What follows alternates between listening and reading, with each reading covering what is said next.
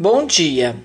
É, eu vou ler para vocês do Almanac Ruth Rocha o que, que acontece no mês de agosto, que é o mês que estamos iniciando.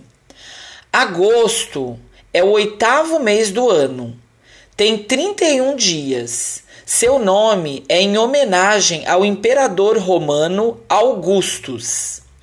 Nós comemoramos no mês de agosto, no dia 7, o aniversário do Caetano Veloso.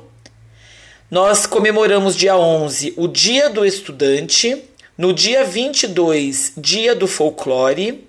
E no segundo domingo do mês, algumas famílias gostam de comemorar o Dia dos Pais. O provérbio do mês de agosto o sapo não pula por boniteza, mas porém por precisão.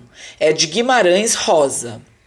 Quem nasce no mês de agosto é do signo de Virgem, que vai do dia 23 de agosto a 22 de setembro. A leitura do mês é a macaca que perdeu a banana, que vocês já ouviram na gravação anterior. Nós estamos no mês do folclore. A palavra folclore vem da língua inglesa, da união de folk, que significa povo, e lore, que significa conhecimento. Portanto, pode-se dizer que folclore é a ciência que estuda o saber popular.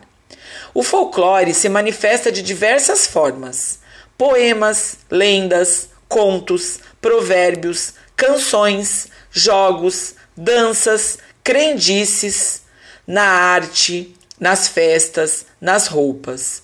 O folclore se repete e se preserva por meio das comunidades e famílias, passando de geração a geração. Pelo folclore, a gente conhece um pouco mais da nossa história e de onde a gente veio. Eu vou falar para vocês agora um verso folclórico. O rei mandou me chamar para casar com sua filha.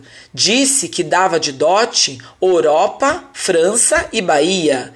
Eu então disse que era pouco, muito pouco eu não queria. O Saci Pererê também é uma personagem do folclore. Ele é um ser lendário. Ele é um adolescente bem aprontão, que vive na floresta, anda numa perna só e fuma cachimbo. Só que hoje em dia as pessoas não gostam que se represente o Saci fumando, para não ser uma má influência. E vocês, vocês acham que o Saci deveria ser representado com o cachimbo ou não? O Caetano Veloso, que faz aniversário neste mês, é um dos compositores mais importantes da música popular brasileira. Ele é baiano, da cidade de Santo Amaro da Purificação. A canção Leãozinho é muito linda. Foi escrita para o filho dele, Moreno Veloso. Vale a pena ouvir.